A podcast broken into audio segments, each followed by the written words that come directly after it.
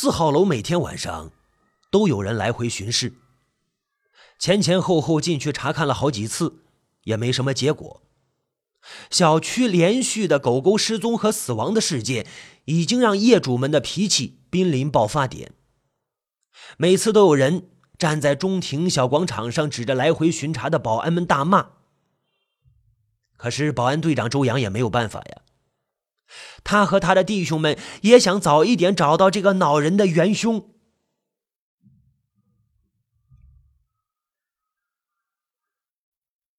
刘小燕看到四号楼怪人的消息不胫而走，在小区里传得沸沸扬扬。越来越多的人相信四号楼不干净，不然怎么水清和刘小燕会看见一模一样的人呢？保安们却找不出来。原本气氛宁静的小区，笼罩上了一片淡淡的恐惧的气氛。大家宁可绕道，也不会挨着四号楼经过，好像那里是一个可以让人丧失心智的恐怖之地。小区花园也变得冷冷清清的，没人再敢去遛狗，生怕一个不小心，四号楼又会吞没一个生灵。周阳也承受着巨大的压力。作为保安队长，几次向小李他们发火，虽然他也清楚大家都很无奈。原本对保安们和和气气的业主，现在都臭着脸，更有脾气火爆的，看到周阳、小李等人就指着头就骂：“你们有什么用啊？”一次呢，小李看到一位上了一点年纪的大妈。一手抱着四岁的小孙子，一手提着买的菜，很是吃力。于是呢，小李就好心的帮忙大妈拎菜，径直从四号楼旁边的便道走过。大妈也没怎么留意，跟着小李走过去。啊，等到看到旁边的四号楼，大妈就不干了，也不管这小李是不是好心，恼怒的破口大骂。说这小李存心不良，带他们一老一少从四号楼走。说这个小李，你良心让狗吃了。小李，你这样的保安一点用都没有啊！你还不如开除了。说的小李这个小伙子委屈的流下眼泪。保安队长周阳知道之后，也只好叹了一口气。他能说什么？毕竟发生的事情，大家都看在眼里。害怕、恐惧也是难免，还好只是狗狗而不是人，不然自己肯定更恼火。哎，可是事情就是这样，怕什么来什么。几天后，周阳和队员们刚刚歇口气，准备吃晚饭，有人焦急的撞开物管处大门。周阳担心的事终于还是来了，一个孩子不见了。有人在楼上看到那孩子像是被什么东西吸引着，咯咯咯咯的笑着就走进了四号楼。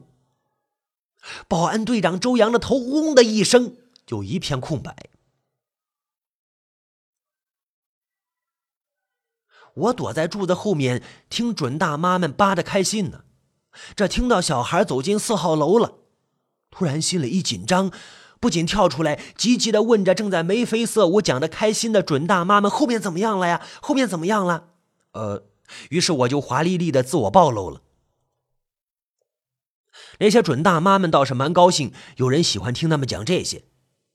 不过听我追问后面的故事，是不是真的有鬼在四号楼？为什么大家现在还这么淡定？听我追问了这么多，几个准大妈脸上原本漂浮着的微笑渐渐散去，几个人的眼睛不约而同的看向了四号楼。哎，这个世界上咋会有鬼呢？一位准大妈叹了一声气：“都是人造的孽呀。”说完。准大妈开始继续讲着四号楼后面的故事。而我也知道了那个有些悲伤的来龙去脉。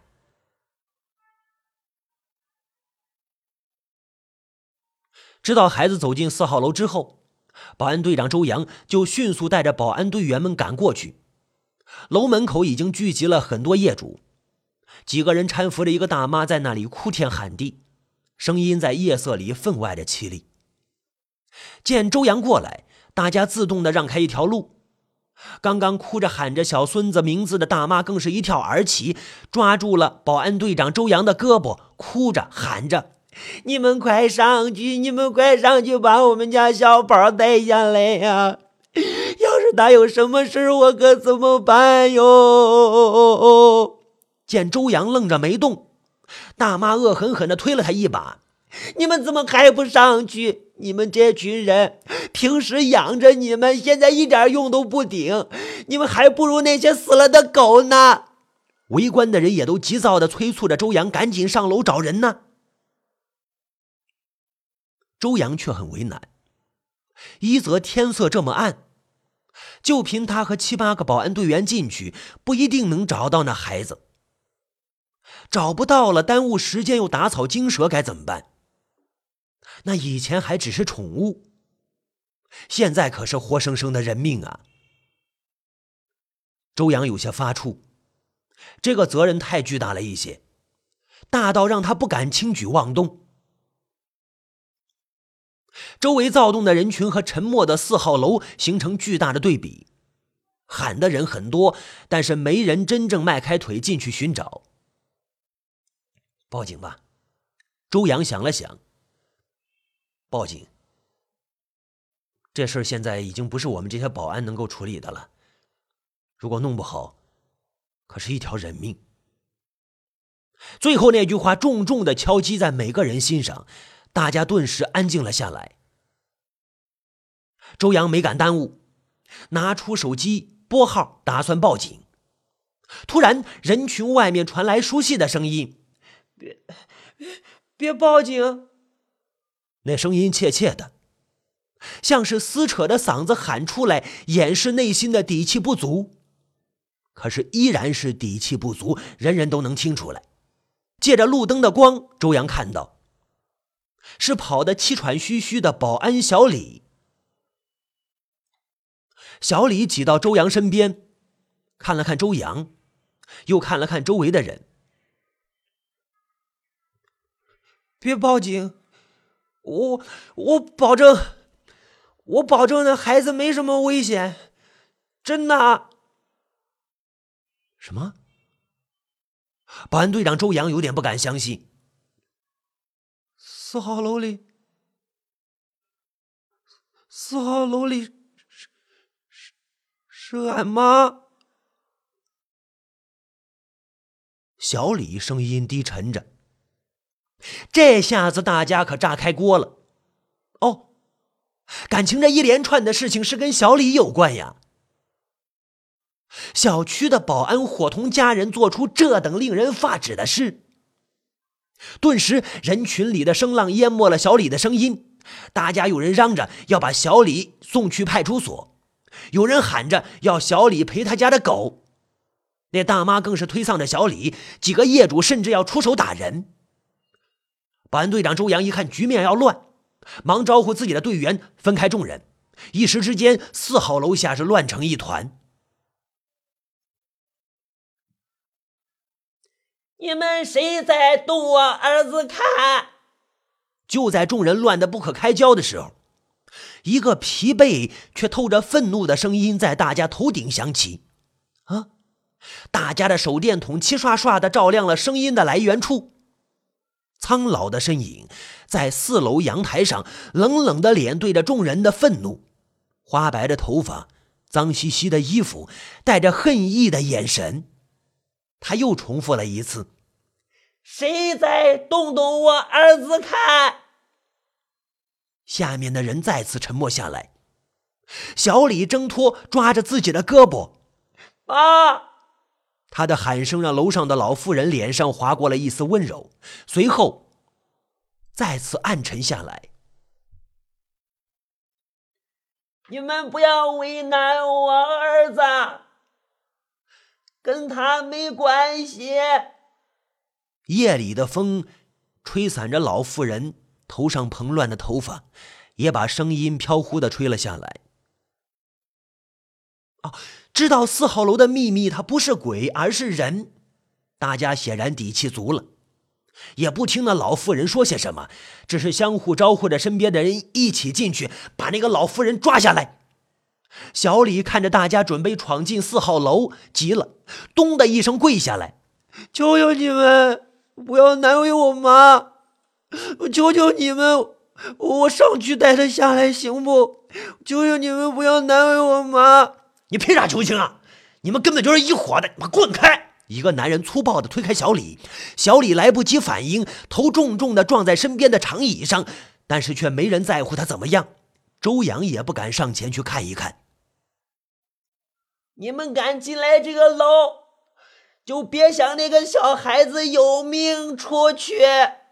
老妇人凄厉的声音再次飘进每个人的耳朵，也成功的拽住了他们的脚步。都说了是我做的，跟我儿子无关。要找麻烦，就找我这个老婆子的麻烦。老妇人的声音里。透着一种冷冷的悲伤。那些狗都是我摔死的，都是我，跟我儿子无关。你神经病啊！狗狗怎么碍着你了？你要摔死他们！人群里有人骂出了声。把坨坨还给我！你这个疯子！水清的声音更是点燃了大家的愤怒。虽然不敢再走进楼里半步。但是大家似乎找到了老妇的软肋，几个壮男几把扯过小李，叫嚷着：“如果老妇人不交出孩子，就活活把小李给打死。”路灯照在保安小李的脸上，几条血线弯弯曲曲的蜿蜒在脸上。你们不要动他！老妇人像是发了狂一般，脚步往前又挪了一下。你们不要动他。我自己做的，我自己承担，不就是几条狗？要抵命也是我来，我把我的命抵给你们，成吗？你们别为难我儿子。老夫又重重的重复了一次：“你们放开我儿子，我就放了那个小孩。”至于以前的，我也会承担。说完，他的脚又往还没有装上护栏、裸露着的阳台边缘挪了一步，迎着夜风站在阳台的边缘。妈妈，小李哭着喊着：“你先下来再说，妈妈，我求你了，你先下来再说。”保安队长周阳见情况不对，连忙对身边众人压低声音警告着。要大家不要为了一时冲动弄出人命，不要冲动，一切都还没有搞清楚，不要冲动，别步步紧逼，到最后收不了场。可是还没等周阳说完，一声沉闷的声音在背后爆发，紧接着是小李一声悲痛的叫喊。周阳顿时明白了发生了什么，老妇人就躺在距离人群不远处。在小李的怀里抽搐着。保安队长周阳拨开周围的人，和小李蹲在一起查看他的伤势。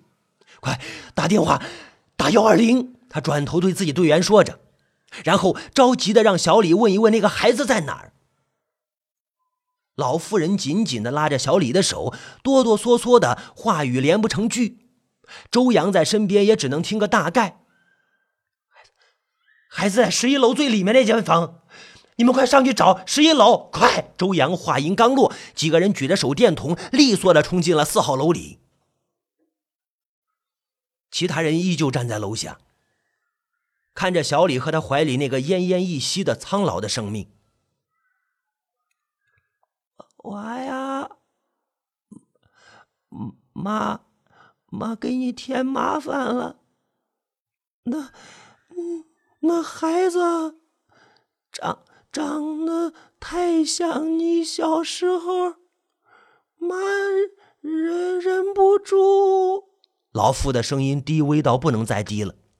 他吃力的抬起手，小李连忙握住那只苍老的手。妈，妈，都是我不好，我我不该让你住在这楼里，我我不该让你担心。妈，都是我的错，才让你变成这样。你千万别有什么事，你别有什么事。小李哭得不能自己，老妇人轻轻的握了握小李的手，没事儿，妈不好，妈的错。不过现在好了，他们不会再找找你麻烦。妈一一人做的，一人承担。周阳在一边看不下去了，叮嘱着小李别再跟他妈说话了，留着力气等到救护车来。不一会儿，进楼寻找孩子的人们出来了，抱着那个孩子。那孩子干干净净的，没有任何伤害。周阳的队员们说呀，找到孩子的时候，孩子正躺在干净衣服铺着的地板上睡觉呢。房间里也打扫过，周围放着巧克力、牛奶，还有很多小零食。裸露的窗户都被砖块垫好，让孩子没有安全隐患。救护车到了，医生接走了老妇，周阳跟着小李一起上了车。路上，他总算知道了这段时间发生的事情的真相。保安小李的母亲一个多月前来这边看小李，可是小李呢，前段时间误伤了业主的宠物，赔了两个月的工资，身上的钱都花的差不多了。小李的家在川西大山深处，穷，很穷。今年过年就是为了省下路费，没有回家。母亲来的时候。原本想看一下儿子就走，可是偏偏来到这个城市之后，不慎弄伤了腿，还丢了钱。小李原本想预支工资，安排母亲住在小旅社里，但是母亲觉得太花钱，会给儿子增加麻烦。就在两人为了住哪儿为难的时候，母亲看到正在修的四号楼，眼睛亮了。妈就在那楼里对付几天就好了。反正夏天天热啊，不怕。看着母亲激动的脸，小李悲伤的无法言说。虽然觉得不妥，但就像母亲说的，这里是最省钱，也是离孩子最近的地方，可以天天看见自己的孩子在小区里巡逻，母亲觉得已经很满足。就这样呢。小李把母亲偷偷安排在四号楼十一楼走廊最深处的房间里，每天天不亮，母亲就拖着腿悄悄从四号楼后面的窗户翻出来，晚上再偷偷进去，竟然也没人发现。小李时不时会给母亲送一些好吃的，或者在不当班的晚上跟母亲摸黑坐在原生态的房间里说说话。母亲就说呀：“真没想到这辈子也能住上城里的高楼，这么高。”虽然是玩笑话，但是小李却十分心疼，暗暗发誓，等发了工资，一定要把母亲接到干净的旅馆去。可是还没等小李达成这个愿望，就出了水清那事了。水清家的坨坨确实是自己跑进四号楼的，顺着楼梯跑到十一楼。母亲原本想呢把坨坨抱下去还给水清，可是走到一楼时，他听到水清正在嘴里嘟嘟囔囔骂着陪自己一起寻找坨坨的小李，自己的儿子。他说：“小李他们这些保安连坨坨都不如，连一条狗都不如，出了事还得自己解决。”自己的宝贝儿子连狗都不如。虽然这些日子，母亲已经在暗中看多了业主们对保安的骂骂咧咧，但是亲耳听见有人这么说自己儿子，愤怒还是抑制不住。那是自己的保安儿子，是一个人呐，怎么就不如一条狗了呢？于是他转身回到楼上，故意让坨坨叫出声来，饮水清上来。后面的事，跟水清讲的差不多了。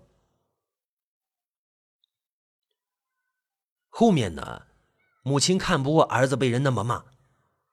接下来的几次也都是他做的，把误入四号楼的狗狗们摔死。虽然事后他也是很难过，小李也劝过他，但是看到儿子受委屈时，他还是没有办法克制自己。每次保安队长周阳他们带人检查，小李都提前接母亲下来，实在出不来时，母亲就拿着自己东西蜷缩在黑暗的水电房里。小李从外面反锁上水电房，等检查之后，才悄悄的溜回去开门。而今天那个孩子，就像母亲说的，那孩子长得太像小李小时候了，所以母亲忍不住，忍不住隐在一楼的阴暗处，用手里的零食招呼孩子进来，就是。抱一抱，亲一亲，哄哄孩子。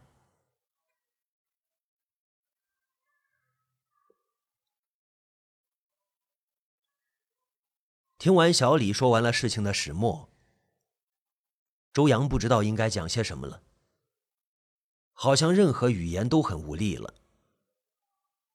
那个母亲，她没有恶意，只是一种情不自禁吧。情不自禁的保护自己的孩子，爱自己的孩子，他似乎错了，可又似乎没错。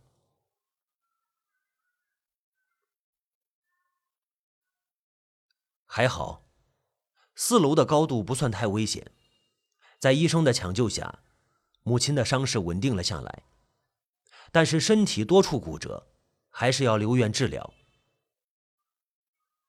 保安队长周阳走出医院大门，在旁边的自助银行里取了几千块钱。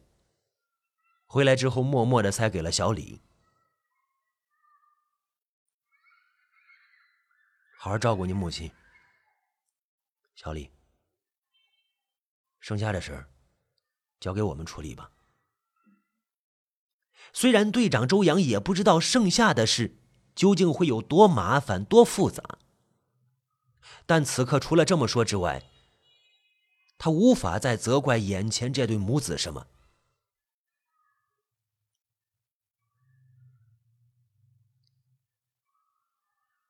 不过，出乎周阳意料的是，回到小区之后，他把事情经过告诉给大家，专门在小区贴出了事件通报后，竟然没有预料中的业主的不满和吵闹。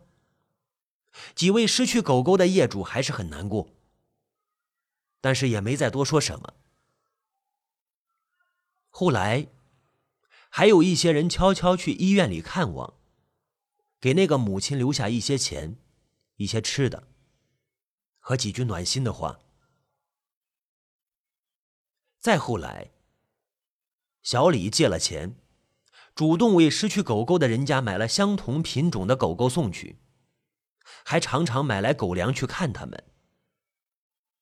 再再后来，母亲出院了，小区业委会出面对警察求情，不要追究这个母亲的责任。从这儿以后，大家再也没有提出四号楼的闹鬼事件，每个人自觉的隐去了这段往事。这也是我为什么不知道的原因。故事讲完了，那些大妈们继续开始其他八卦的话题。就在我准备起身离开的时候，一位大妈招呼着正在小区里巡视的小保安：“小李呀，我上次买来一件衣服，小了点儿，你看你妈喜欢不？来，拿给她啊！我看着四号楼，阳光从楼身背后照过来，似乎收起了暴力的狂热，变得温柔起来。